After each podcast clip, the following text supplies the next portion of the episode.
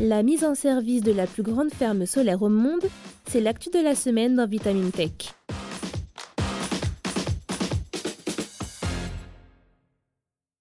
Signataire de l'accord de Paris et grand émetteur de gaz à effet de serre, les Émirats arabes unis viennent d'inaugurer un gigantesque parc photovoltaïque construit dans le désert d'Al Dafra à 35 km de la capitale d'Abu Dhabi, quelques jours avant la COP28 qui se tiendra cette année à Dubaï. Faisant partie des dix plus grands producteurs de pétrole au monde, le pays situé dans la péninsule arabique serait-il à deux doigts de diminuer sa production d'or noir pour avantager une politique de transition écologique? Voyons cela ensemble.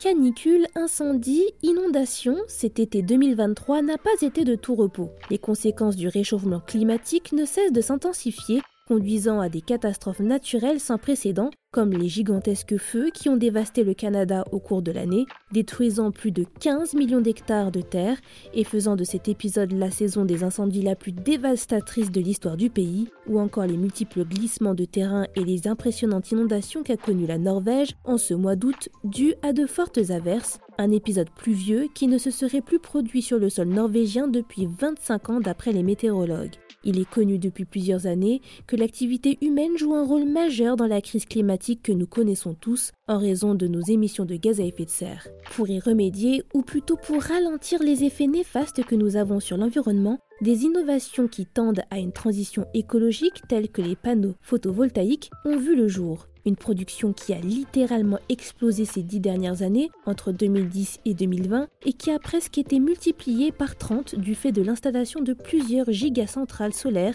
essentiellement localisées dans les régions les plus ensoleillées de la planète, des régions désertiques ou semi-désertiques. D'ailleurs, cette semaine, les Émirats arabes unis ont annoncé la mise en service de la ferme solaire d'Al Dafra à Abu Dhabi, présentée comme étant la plus grande ferme solaire au monde avec une superficie de 21 mètres carrés, composée de 4 millions de panneaux photovoltaïques à double face qui seraient capables d'alimenter 160 000 foyers, ce parc résulterait d'une collaboration internationale dans laquelle sont impliqués EDF Renouvelable, l'entreprise chinoise Jinko Power Technology, ainsi que les compagnies publiques émiraties Taka et Masdar qui détiendraient à elles deux 60% du projet. Un parc mis en service un peu plus d'une semaine avant la COP28 qui prendra d'ailleurs place à Dubaï à partir du 30 novembre prochain. Mais vous allez le voir, si les Émirats arabes unis annoncent avoir deux objectifs dans le secteur de l'écologie, tripler leur capacité de production d'énergie renouvelable pour atteindre 14 gigawatts d'ici 2030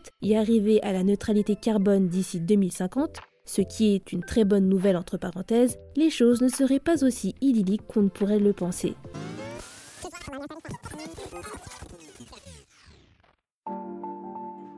Les Émirats arabes unis sont connus pour faire partie des plus gros pollueurs de la planète. Selon le dernier bilan annuel publié par l'équipe de chercheurs de Global Carbon Project, le pays de la péninsule arabique aurait émis 21,8 tonnes de CO2 par habitant en 2021, quand la France, d'après leurs chiffres, en émettait 4,7 tonnes par habitant. On pourrait donc se dire que l'inauguration de cette ferme solaire à cet endroit du globe est une excellente nouvelle, surtout quand le patron de Ginkgo Power, Charles Bay, affirme que l'utilisation de ce parc photovoltaïque équivaudrait à retirer 800 000 voitures de la circulation. Sauf qu'il y a un détail de taille qu'il ne faut pas oublier, les Émirats arabes unis sont l'un des principaux exportateurs de pétrole au monde et ces derniers affirment vouloir augmenter leur production d'or noir de 3 à 5 millions de barils de brut par jour d'ici 2027. Un paradoxe qui s'inscrit également dans la tenue de la COP28 qui aura lieu à Dubaï, puisque cette année, l'événement sera présidé par le ministre de l'Industrie Sultan Ahmed Al-Jaber, également directeur général de Masdar et d'ADNOC, la plus grande compagnie pétrolière des Émirats arabes unis. Une situation qui fait grincer des dents plusieurs ONG, les faisant craindre d'un conflit d'intérêts quant aux décisions politiques qui seront bientôt prises lors de cette convention. Il faudra attendre le 12 décembre, la fin de la COP28, pour voir si des mesures concrètes ont été prises pour accélérer la transition vers des énergies renouvelables pour avoir un réel impact sur la réduction des émissions de gaz à effet de serre.